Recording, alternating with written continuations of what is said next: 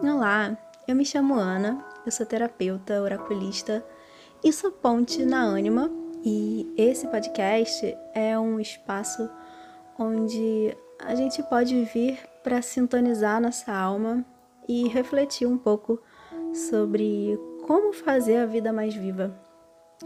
Então, se esse assunto te interessa, seja muito bem-vinda.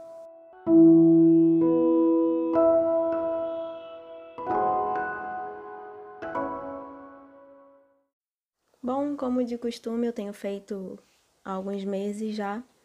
Hoje é o dia que eu trago uma mensagem através do tarô de algo que coletivamente, mas de forma individual, para cada um que escolhe parar para ouvir esse áudio, esse episódio, algo que seria interessante de ser observado nas nossas vidas para ser integrado e sempre visando a nossa própria evolução como pessoas, como seres aqui. E o que eu achei curioso foi que a carta de cura desse mês de junho foi é, na verdade, a carta da completude, que no tarô tradicional é a carta do mundo, a última carta dos arcanos maiores do grupo de arquétipos principais, que seriam as características principais que, que regem as questões principais da nossa vida, de modo geral. E eu confesso que o primeiro pensamento que me ocorreu sobre essa carta foi de que ela tá errada, porque a gente está especialmente numa semana bem caótica no mundo, mais uma vez, é, além de toda a questão ainda de Covid-19, ainda tem todas as manifestações que precisam existir e que estão acontecendo. E toda a discussão que precisa existir também a respeito de respeito, no final das contas, e todo o caos político que a gente tem enfrentado, parece que cada vez mais. Então, é uma semana pesada, difícil, né? Não é. Não, não tem como ver de uma forma tranquila todo o embate que, que precisa ser feito, né? Que precisa existir. E aí a, essa carta, que é uma carta tão positiva e, e me passa uma imagem tão leve, me pareceu meio inadequada para o momento. Porém, enquanto eu fiquei aqui um tempo olhando para ela e pensando em tudo que ela me, me traz, eu lembrei que hum, a gente tem um eclipse essa semana, um eclipse lunar, que vai acontecer na sexta-feira. E, bom, eclipses são, para astrologia, né? Eles são vistos como momentos muito importantes. É, eles marcam momentos de mudança, de transformação. E é como se eles potencializassem tudo que está acontecendo, é, meio que dando aquele empurrão para levar a gente para uma resolução de seja lá o que for que esteja acontecendo na, na nossa vida. E um eclipse lunar, a Lua, né, ela fala, é um, um planeta, para astrologia, ela é um planeta que fala das nossas emoções, dos nossos sentimentos. E por favor, eu não sou especialista em astrologia. Eu tô falando isso porque ontem eu estava estudando para poder criar um, um, conteúdo que eu vou publicar essa semana. Então é algo que tá fresco na minha memória. E eu tô de alguma forma conectando as duas coisas exatamente porque tá fresco. E tá fazendo sentido juntar essas duas situações que estão rolando, né? A, a, carta que eu acabei de tirar e esse momento de eclipse. Então é, é por isso que eu tô trazendo o assunto para cá. E aí acaba que eu tô vendo aqui o mundo, nesse momento de eclipse principalmente, que inclusive não, não é algo que é daquele dia específico, a energia do eclipse ela dura por um tempo depois que ele acontece. Então, eu posso colocar aqui que durante esse mês de junho, a Carta do Mundo está aqui como um convite impulsionado por esse eclipse para a gente encerrar as situações e, quem sabe, até os relacionamentos que já não servem mais, para liberar espaço, espaço interno, para a gente daqui para frente se colocar numa nova fase. Então, já que a lua fala do nosso, dos, das nossas emoções, é um bom momento para a gente buscar quebrar os padrões emocionais, interromper esses padrões.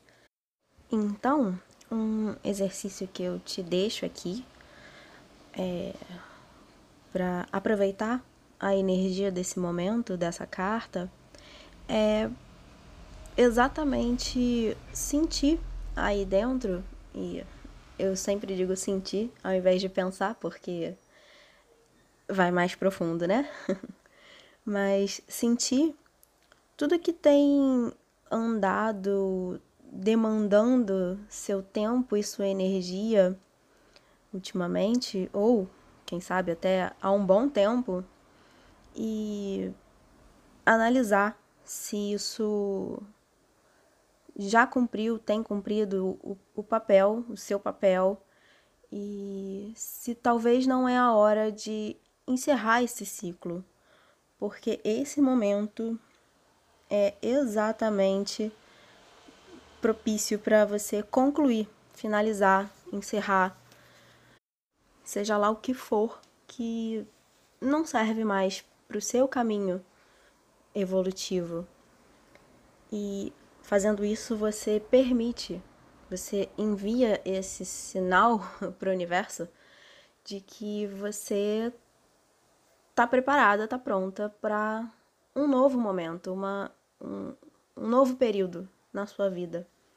E se a gente for pensar que a gente está no meio do ano exatamente, é um bom momento. Algumas pessoas, e foi mais ou menos isso que eu escrevi nessa publicação que, que eu estava falando antes sobre o eclipse, Algumas pessoas eu já ouvi dizendo que o ano tá perdido e nada foi feito e a gente tá quase no final do ano.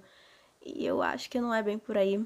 A gente pode ainda fazer muita coisa, mesmo que ainda não seja possível fazer coisas na rua ou viver normalmente, entre aspas, né, como a gente vivia antes, mesmo assim ainda é possível fazer muita coisa. E você pode colocar projetos no mundo, porém não é só sobre esses projetos, você pode fazer um trabalho interno, que é tão necessário quanto o trabalho externo, porque se a gente não, primeiro de tudo, se conhece, entende como funciona, como lida com as coisas, com as situações, enquanto você está numa situação ainda, ainda mais desafiadora, fica mais difícil de ter o controle da situação. Ou melhor, ter o controle de si mesma. E agora, falando isso, eu me lembro da primeira carta que eu trouxe, que foi em março, que falava sobre a cura e, e eu me lembro de comentar, de falar sobre o que a quarentena representava nesse momento como um convite exatamente para a gente se voltar para dentro, né? A gente voltar para o casulo, é... não só ficar trancado dentro de casa, mas se voltar para nossa casa, que é o nosso corpo, nosso, nosso interior.